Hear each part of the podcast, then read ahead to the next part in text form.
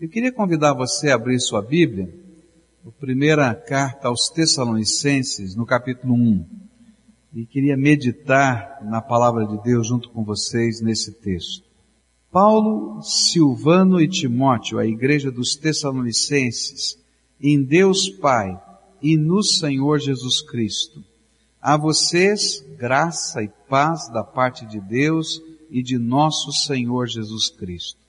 Sempre damos graças a Deus por todos vocês, mencionando-os em nossas orações.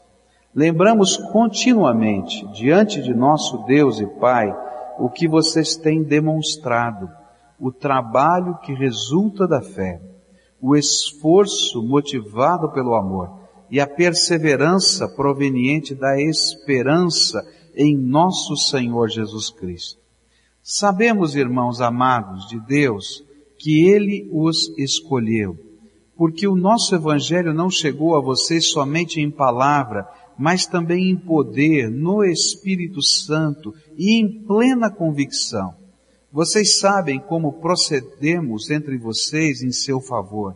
De fato, vocês se tornaram nossos imitadores e do Senhor, pois apesar de muito sofrimento, receberam a palavra com alegria que vem do Espírito Santo. Assim, tornaram-se modelo para todos os crentes que estão na Macedônia e na Acaia, porque partindo de vocês, propagou-se a mensagem do Senhor na Macedônia e na Acaia. Não somente isso, mas também por toda parte tornou-se conhecida a fé que vocês têm em Deus.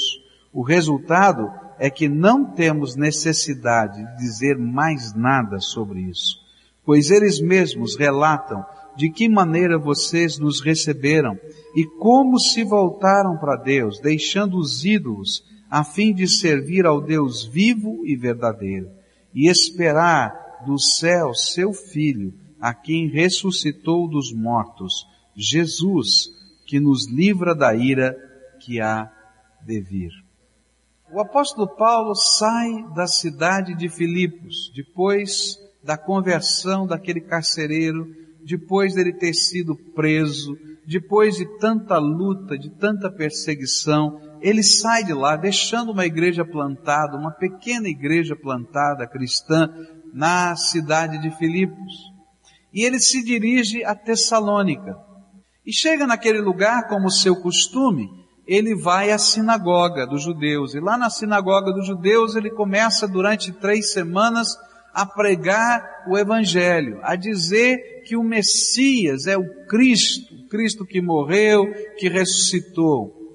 E a palavra de Deus nos diz que alguns judeus se convertem naquela congregação, naquela sinagoga, e que vários gregos várias pessoas que começavam a frequentar aquela sinagoga, mas que ainda nem eram prosélitos e nem tinham se convertido ao judaísmo, eles também recebem Jesus como Senhor e Salvador. E a Bíblia ainda vai acrescentar em Atos capítulo 17 que muitas mulheres, inclusive de uma posição social alta, estas também receberam Jesus como Senhor e Salvador. Mas o apóstolo Paulo ficou naquele lugar apenas três semanas.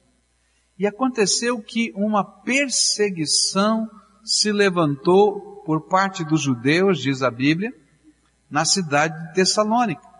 E começou a envolver as massas populares. E eles vão agora e fazem um linchamento. Eles vão à procura do apóstolo Paulo na casa em que ele estava hospedado de um homem chamado Jason, que provavelmente era uma pessoa conhecida, importante naquela cidade e que talvez fosse um dos líderes locais, mas é difícil dizer um líder local com três semanas de conversão. E aí, Paulo não se encontra naquela casa por alguma razão, e o povo não se dá por satisfeito, e arrastam Jazão para a rua, o lincham para a rua, tem que vir as autoridades e levam esse homem preso, esse homem fica preso por ter provocado um tumulto, tem que pagar fiança, e as pessoas levantam o dinheiro, pagam a fiança e ele sai e volta para sua casa. E aí então eles pedem o apóstolo Paulo, Paulo não fica aqui. Porque se você ficar aqui as coisas vão piorar. e Paulo então de noite foge da cidade de Tessalônica. Ele vai para a cidade de Bereia e assim continua sua viagem missionária. Mas o coração do apóstolo está preocupado. O que é que aconteceu com esse povo? Paulo vai sozinho para a cidade de Bereia, deixa Timóteo e Silas para cuidarem daquele pequeno rebanho por alguns dias mais. Depois Timóteo e Silas vão se encontrar com o apóstolo Paulo e eles ficam sozinhos três semanas. E agora eles são a igreja cristã na cidade de Tessalônica. Você pode imaginar isso? E aí o apóstolo Paulo, como um missionário, como um homem temente a Deus, como aquela pessoa que tem o seu coração voltada para a gente, e ele vai dizer várias vezes no texto de Tessalonicenses que ele se sentia ou como uma mãe que está amamentando o seu filho, ou como uma ama de leite que amamenta o seu filho, ou como um pai que está preocupado com os seus filhos, porque na verdade ele está distante, mas ele queria saber o que está acontecendo com esse povo. E aí então ele manda Timóteo, outra vez, e Timóteo vai lá visitá-los e traz notícias. E trazendo notícias ele escreve uma carta. E a carta que está colocada diante dos irmãos. E é interessante que, diante de todas estas realidades que estão ali, agora o apóstolo Paulo continua preocupado, mas com o seu coração feliz, porque chegaram boas notícias. E ele começa a adorar a Deus por causa destas boas notícias. E o capítulo 1, na verdade, é uma oração de gratidão a Deus, onde ele está agradecendo a Deus pelas coisas que ele está ouvindo a respeito daqueles crentes novos, daqueles primeiros cristãos daquela cidade. E nesta oração de ação de graças, Paulo descreve os efeitos do Evangelho na vida de quem assume um compromisso de fé em Jesus. Quais são os efeitos do Evangelho? O que que o Evangelho promove no coração, na mente, na vida de alguém que pela fé abraça Jesus como Senhor da sua vida, como Salvador, como Mestre? Quais são eles? Primeiro deles, nós vamos encontrar no verso 3, onde a Bíblia diz assim, lembramos continuamente diante do nosso Deus e Pai o que vocês têm demonstrado, o trabalho que resulta da fé, ou em outras traduções, a obra da fé, a realização da fé. Sabe o que acontece? Quando nós nos aproximamos de Jesus e a nossa fé, ela deixa de ser uma fé meramente tradicional ou uma fé meramente crença, mas passa a ser essa fé que se relaciona com Deus vivo, essa fé que entende o papel do Senhor Jesus como Redentor amado e Salvador e que nos leva a ter uma comunhão com Ele. Esta fé começa a realizar alguma coisa em nós. Ela trabalha, ela se torna algo prático. É muito interessante essa visão que toda a Bíblia vai apresentar. A fé cristã não pode ser mais uma ideologia, ou mais uma teologia, ou mais uma filosofia de vida. A fé cristã promove mudança na nossa vida, transformação. E é disso que Paulo vai dizer, olha, eu estou animado, porque eu estou ouvindo as notícias do que aconteceu. Três semanas atrás vocês ouviram a mensagem de que Jesus é o Messias. Vocês creram nele. Vocês tiveram intimidade com ele. Ele vai dizer que manifestações do poder de Deus aconteceram naquela igreja. Coisas tremendas da graça surgiram. Mas sabe o que, eu estou feliz? É que vocês estão experimentando o trabalho dessa fé em suas vidas. Como é que a fé trabalha dentro de nós? Quando a gente recebe Jesus como Senhor e Salvador da nossa vida, nós olhamos para Ele e entendemos, como estudamos a semana passada, primeiro que Ele é a prioridade, depois que ele é o exclusivo, que ele é o único, que a gente vai crescendo naquele contexto, sabe o que acontece? É impossível que os valores da nossa vida continuem os mesmos. Não dá. Não funciona.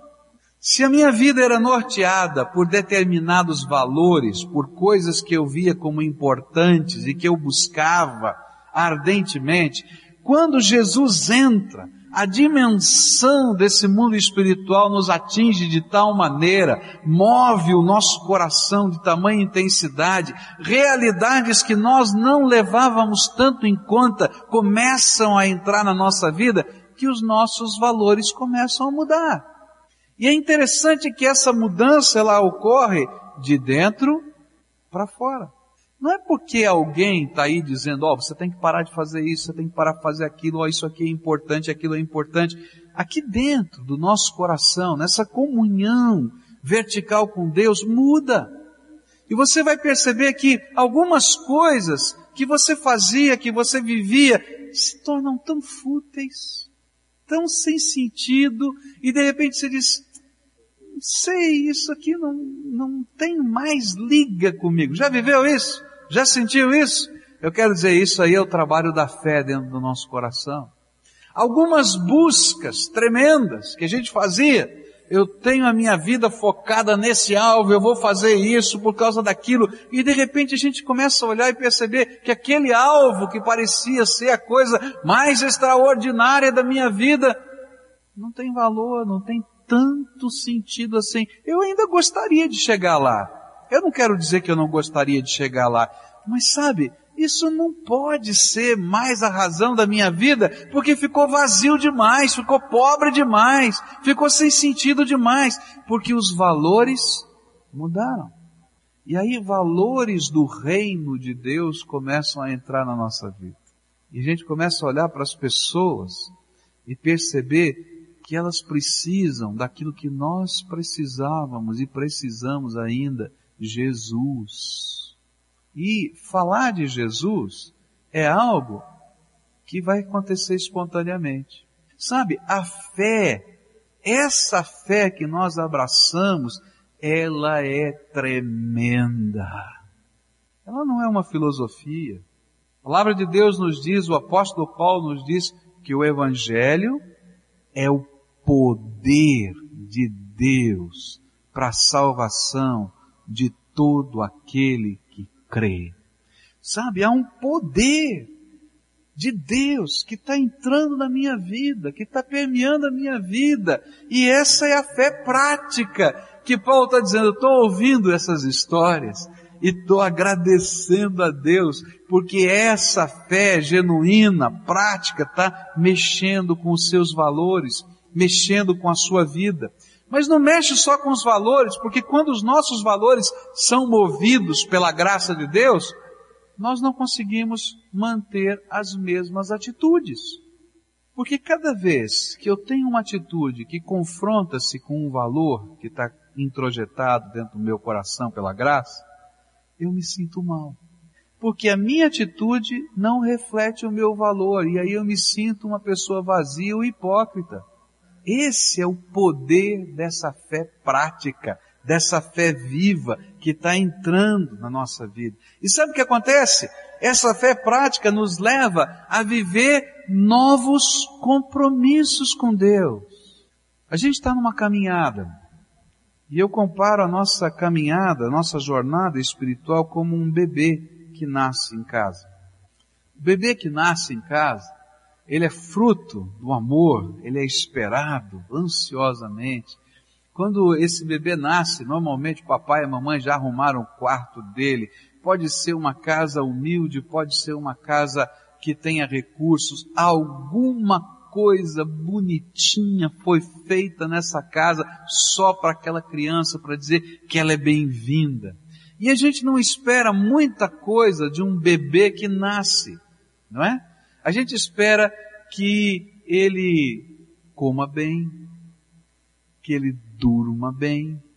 Você quer que ele esteja limpinho, cheiroso, mas à medida que essa criança vai crescendo, a gente vai ensinando essa criança a viver compromissos.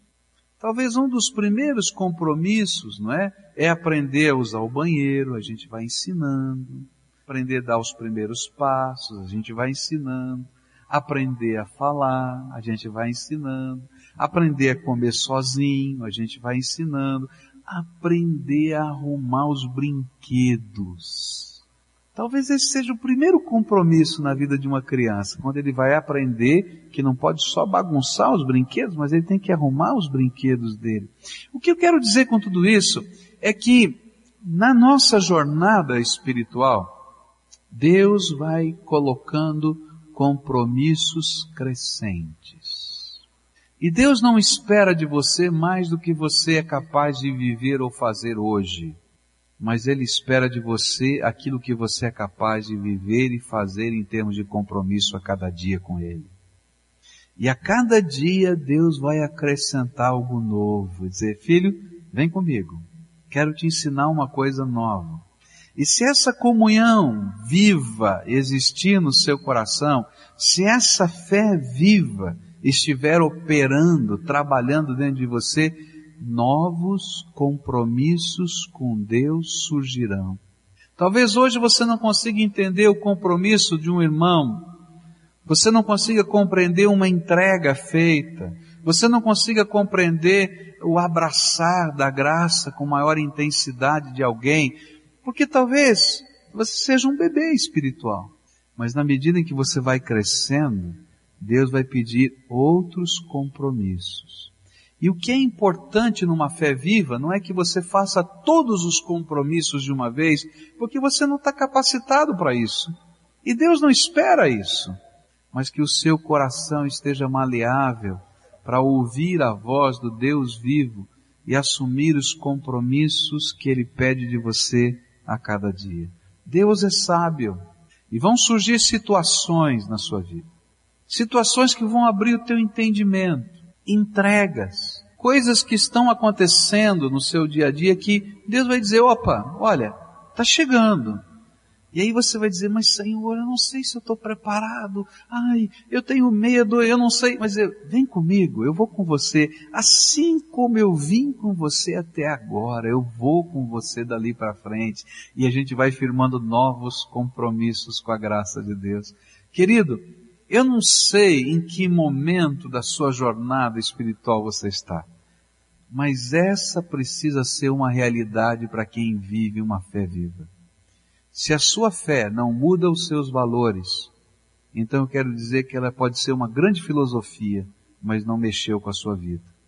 Se a sua fé não é capaz de mexer com as suas atitudes práticas, eu quero dizer para você que essa fé ainda não é uma fé viva. Se essa fé não mexe com os seus compromissos, ainda que seja de uma maneira crescente, eu quero dizer para você que você ainda não descobriu a verdadeira fé. Porque na verdade, a fé de gente adulta, que não é mera tradição ou herança de família, mas é um pacto do coração, nasce com um compromisso. Onde eu olho para Jesus e entendo a obra que ele fez por mim na cruz do Calvário, sou constrangido pelo seu amor creio que ele é o único caminho, é a única resposta de Deus, é a ponte que me aproxima do Pai e por fé eu me comprometo a andar com Ele. Eu gosto de perceber que Deus não nos dá um mapa da vida espiritual. Ele não dá um mapa para a gente e diz assim, ó, tá aqui, você está nesse ponto, você tem que chegar naquele ponto, vai seguindo o mapa. Ele não faz isso.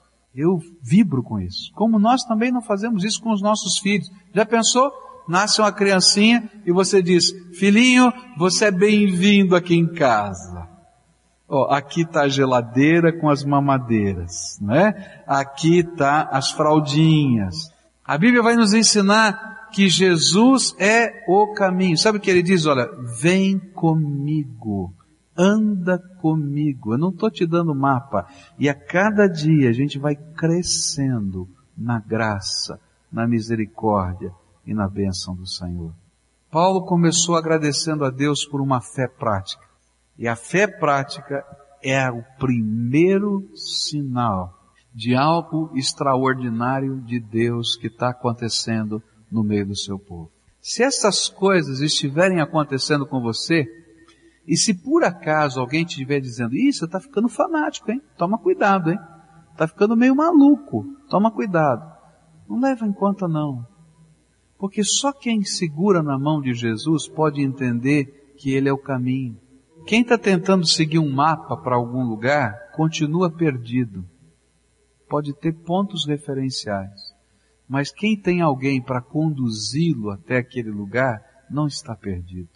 Nós temos vários referenciais de Deus na nossa vida, nossa família, nossa história, a palavra de Deus, mas muitos de nós, com todos esses referenciais, continuamos perdidos. Mas quando olhamos para Jesus, descobrimos, Ele é o caminho. E Ele segura na nossa mão e diz assim, vem cá filho, eu te levo. Eu sou o caminho, a verdade e a vida, e ninguém vem ao Pai senão por mim. Essa é uma fé que começa com um compromisso. Eu me comprometo com o Senhor. Me leva para onde o Senhor quiser, do jeito que o Senhor quiser. Como é que vai a prática da sua fé?